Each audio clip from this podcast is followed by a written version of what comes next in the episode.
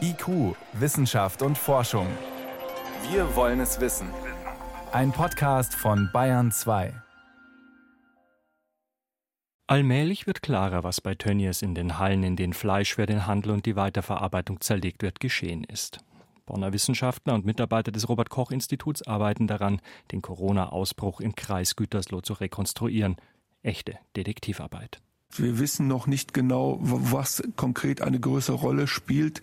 Das liegt ja auch an dem jeweiligen Schlachtbetrieb und an den Wohlverhältnissen der äh, Mitarbeiter an den entsprechenden Stellen sagt Lothar Wieler, der Chef des Robert Koch Instituts.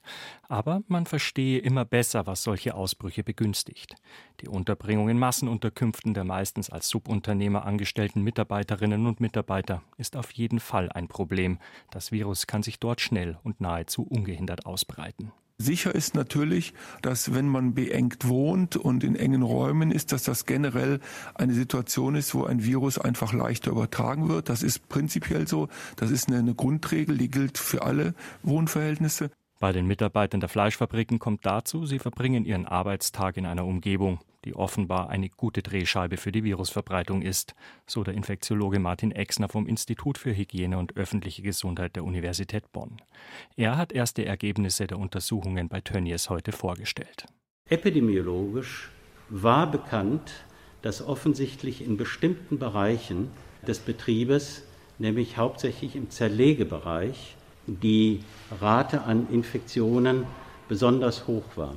Und deswegen haben wir uns intensiv mit diesem Zerlegebereich auch befasst. Im Fokus zum einen die kalten Temperaturen. Dort herrschen zwischen 6 und 10 Grad. Das ist ein Grund dafür, dass sich das Virus lange im Schlachtbetrieb halten kann. Aber es ist eben nur ein Faktor, der mit weiteren zusammenspielt, erklärt Virologe Hendrik Strick. Und dort ist es nicht nur kalt, sondern auch sehr laut sodass ähm, da zwei Faktoren zusammenkommen, dass nämlich geschrien wird, es wird auch tief geatmet, weil Schwerstarbeit äh, verrichtet wird.